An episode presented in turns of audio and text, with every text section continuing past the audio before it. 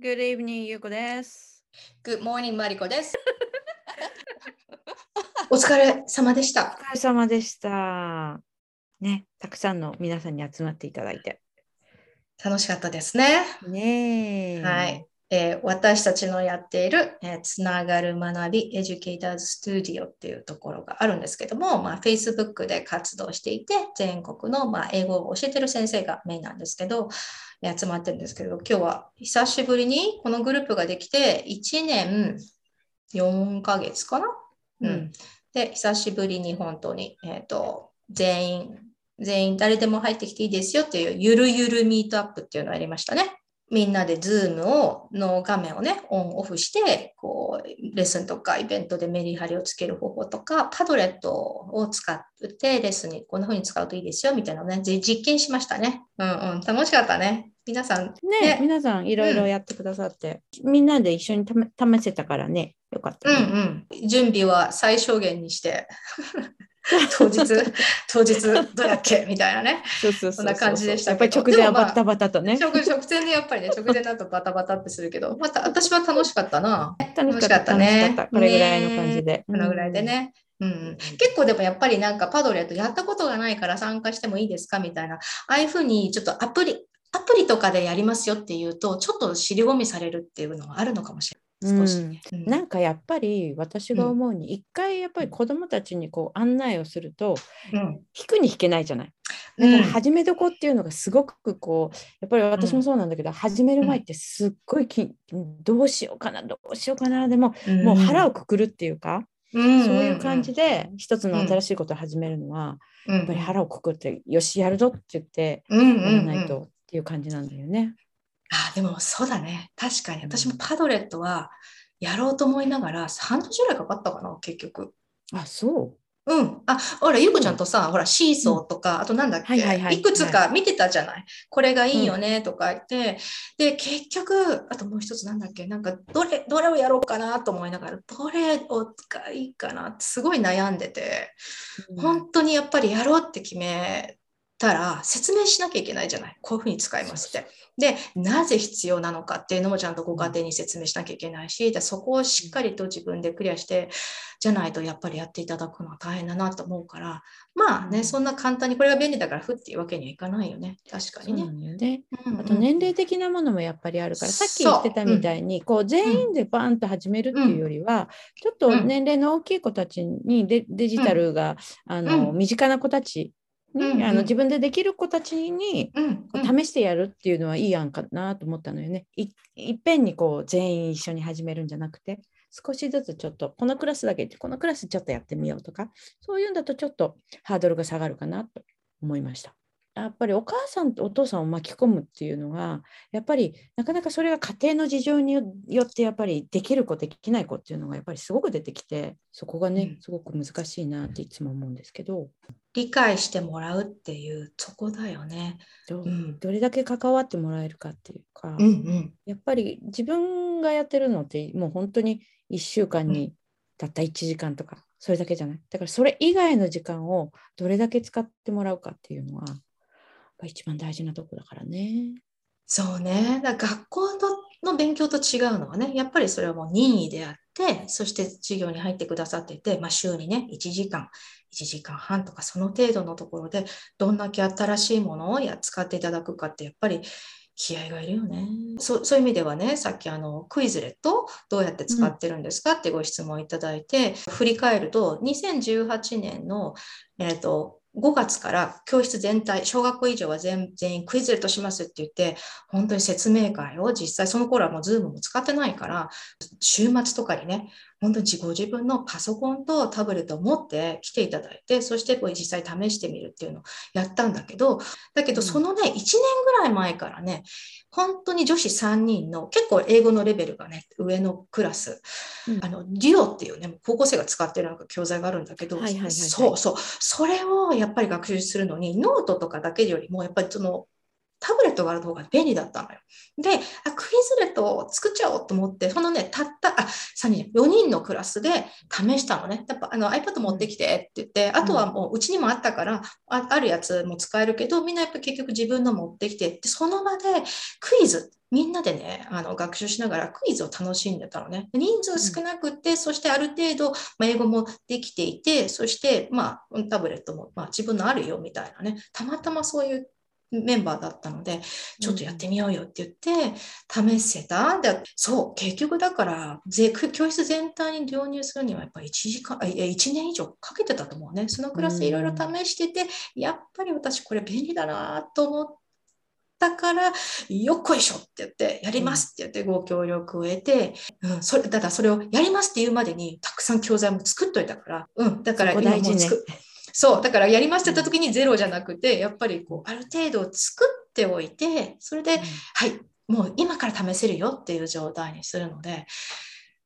うん、確かにその時は頑張ったかな。ただ、一回そのなんかクイズレットでやっちゃうと、それは、えっと、アプリだから、その後他のアプリを導入するときにも、一回その、まあ多分なんかね、一回ちょっと失敗もしたし、あ、これこういう言い方しちゃいけないなとか、ちょっとすごい反省した点もあったりとか、ご家庭にね、ご協力いただくし、今でもいろんな、あ、これは気をつけようとか思うことあるんだけど、やっぱそういう経験があるから、やっぱり新しいのに挑戦しやすくなる。うん、っていうのがあるね。一、ね、回頑張ってやったっていうのがあって。うん、親御さんにそうやって協力していただくのってやっぱり、うん、ここちらもきちっと準備をしておかなくちゃいけないし、うん、パワーもいるし、うん、だからでもそこをクリアしないとねなかなか。そうね。そう。でさ、あ、そうだ、今日お見せしなかったけど、一番最初のテストは、もう本当に名前を紙で、紙に書いてね、私なんとかってそれを写真に撮って、うん、その写真をあそこのパドレットにアップするってたったそれだけ。たったそれだけよっていうズームミーティングをしたのね。うん、であとその後もあと面白いもうなんかやってみたいというような面白いお題を出してこの絵に、はい、なんかこうコメントをつけるとかね。であやりたいっていう状態、ね、そうもう大喜利。なんかねやそう簡単にできるっていうところで、ね、始めて、うん、じゃあ同じようにやってみようっていうふうにしたので。やっぱりなんか子どもたちがそうやってこう自分から使ってみたいとかやってみたいっていうこう興味を持たせる、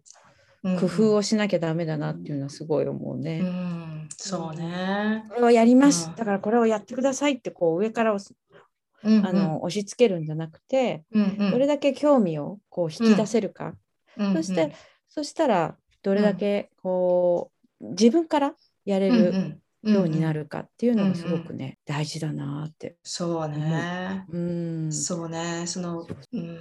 パドレットへの動線、例えば、うん、教室のホームページの中でも分かりやすくしなきゃいけないなとか、反省点はいっぱいあるんだけども、まあ、うんと、今回、その、異文化交流っていうか、フランスのね、うん女の子とやった時にやっぱりパドレットあってよかったなってすごい思った。やっぱり交流しやすくなった。しやすいし、だなんならもうビデオもテキストも写真もあのこうできるし、あとパッと見てそこのリンクさえ飛べばそこに掲示板があるからみんなが何してるかで自分が開けたのもわかるし、あの全部がこう What's happening みたいなのが全部その1ページでわかる？リンククリックさえすれば。うん。それってやっぱりうん、LINE のやり取りとかだと難しいし、そうなのよね。うん、そうなのよね。うん、そういう意味ではあの別にそれをが意図したわけじゃないんだけどあの始めといてあもうこれはもうパドレットでできる、ね、手紙のやり取りだったら郵便で送んなきゃいけないけれども、まあ、全部そこでペタッとやれば、うん、うん、世界中からやり取りができるっていうのが分かったのですごい便利だったね。だから他の人も見れるっていうのもすごくいいよね。うんそうそうそう。私もそうそうその多読をやるときに、うん、あの、うん、教えてもらったラズキッズのあれを結局入れたんだけど、うんうん、やっぱりあそこで録音機能があってあのそこでも録音をできてで私は聞ける。私はその子供があの読んだやつを聞けるんだけどだけどそこで完結しちゃうから全然緊張感がないわけ。だからやっぱりそれをどっかに他の人も見れますよ誰かも見てますよっていう共通のやっぱりそれを発表する場が必要だなって今すごい思ってて。でやっぱりだからパドレットとかそういう何かどどっか場所しなきゃなと思って、それ前はインスタをしてたんだけど、なんかもう今オープンになっちゃって、オープンになりすぎちゃってるから、そういうのじゃないところで、なんか生徒同士のぱり見れる見られるのがあった方がモチベーションも上がるのかなと思ったりとか。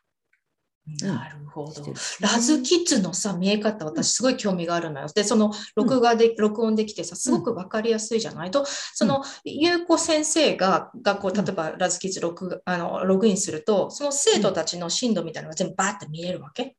見れる見れる。全部見れる。うん、だから、えっ、と、レイテスト7 days、30 days って、なんか、今週1週間で誰がやったかとか、1ヶ月ではこれだけやったかっていうと、どれだけの量やってるか、何をやってるかっていうのを全部こうチェックできて、そうそうそう。それで、読んだ本も、どれっていうのをクリックするともう分かるし、うんどれぐらいやってるかっていうのは全部そこで分かるようになってて、うんうん。おいいね。そしてさ、うん例えばそれ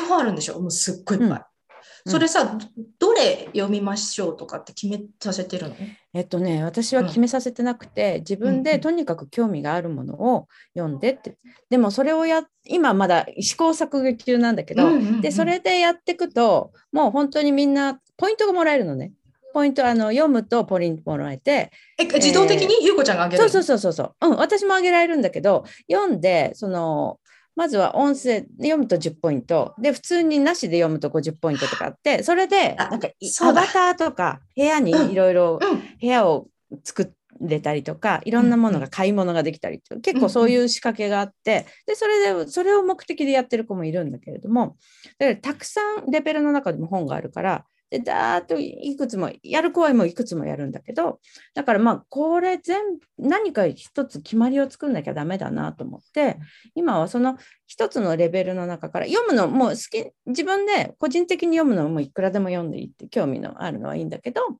あのー、5つ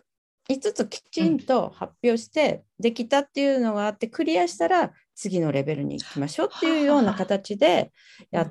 やややり始めたのね。うん、まだ今試行錯誤中なんだけど、試行ね、錯誤中ね。レベルいくつまでとかってあるの？すっごいいっぱい？すごいある A, A からうん ABCDEF でで Z まであるんじゃないかな。あそうだよ20何レベルね。すごいそうあそうそう、あそっか。うち、そうだ、子供が学校で使ってたの。今も使ってんじゃないかな。そうそう、でも全然ちゃん ちゃんと見れ見てないや。でもさ、じゃあ、あでちなみに子供が録音してくれて、そこに先生としてコメントしたりはできるコメントもできる。る。できる。おお、一箇所で済むんだ。うん。そう。だけど、それはもう、うん、私とその生徒オンリー。うんだから他のところにはオープンにならないから、うんだからそれをもうちょっとこう、もうちょっと緊張感を持ってやってほしいなと思って。なるほど。そうなのでちなみにその本を読むのは、なんだろう、読んだらそれ読にか読んだことに関してそれをレッスンでなんかこう例えば指導するみたいなのはないもう読むのはもうそれでおしまいその多読に関しては、えっとその時によるんだけど、あのレッスンの中で一つの本をみんなで読んで、でそのことに関してこうクイズを出したりとか質問したりとかそういうやり方をしたりもするしうん。自分で読むだけで完結する時もあるし、っていう感じでいろいろ使いてるかな。でなんか今日のテーマによってあ今日の例えばまあハロウィンのとこだったら、まあ、ハロウィンのそのレベルに合った本とかが、まあ、たまにあるとじゃあこれを読もうとか。あとあのちょっときフレーズこういうフレーズを今日やりたいなっていう時は、そのフレーズが入ってる本をみんなで読んでそこから派生してこういろんな自分で文作ったりとかっていう風な風にあの客でレッスンで使ったりなるほど。じゃあ、その、ゆうこちゃんが選んだ本をすでに読んでる子もいれば、読んでない子もいる可能性もある。授業の時に。あるある。はいはいはい。それは別にこ、然もうそそうそうそう、多読に関してはもう全然もう自分でどんどん進めてる子もいるし、もうほぼほぼやってない子もいるし、だからそれに関しては、うん。一応宿題本も読んでねとは言ってるんだけど、もう全然もうレベルレベルというか、やる子はやる、やらない子はやらない。だからそこのところはもうプラスアルファの付加価値として、だからあの逆にそのレッスンの中でたまにその本をみんなで読む機会を作って、で、どんなことを言ってるかとか、そういうのをこうクイズでやったりとか、説明させたりとか、そういうのを、うん、使ったりしてるかな。あれ、お金っていくらぐらいかかるの？えあえっとね、年間でうん。100何ドルだから、月にしたら本当に1000円、10ドルとか。そんなんだあ、それは先生だけ？子供かかんないの？ああ、全そ然で子供が、それで、えっ、と、ハンドリングできるのが何30人だか40人だか、一クラス。だからそれで私は十分だから。うん。その最低のそのやつにしてるんだけど、うん。それによってこあの人数が増えれば多分それでね、何も増えてくんだろうけども、ワークシートとかもあるんだよね。うん、だからいろいろ使い方によってはそうだね。結構使えるんじゃないかなと思って。いやいや、私もそう、うんなんかそういうふうにしちゃえば楽だろうなと思いながら、今までやってきたやり方があるから、どうしようって思ってるんだよね。でもそれを積み重ねていく今まで子どもたちも来てるからそれはそれですごいなと思うよ。私はそれが今までできてなかったからう、んん。反省点。